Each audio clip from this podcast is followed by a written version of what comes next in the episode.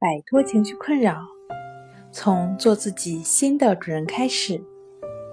大家好，欢迎来到重塑心灵，我是主播心理咨询师刘星。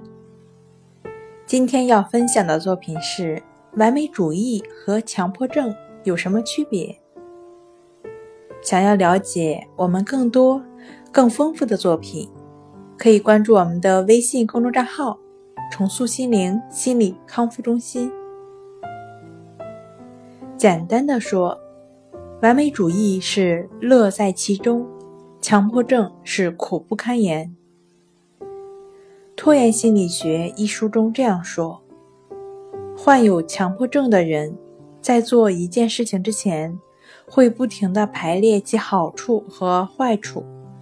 或者不断检查炉子是否被关掉，所以他们往往什么事也做不成。他们的思维和行为不断的重演，是因为他们的大脑陷入了一个无法停止的程序中。正常而言，大脑的一部分会产生对错误的担忧，另一部分。会以增强焦虑感加以反应，比如说事情不妙，一定要做些什么防止事情发生。还有一个部位是，当危机解除后负责换挡，回到常态。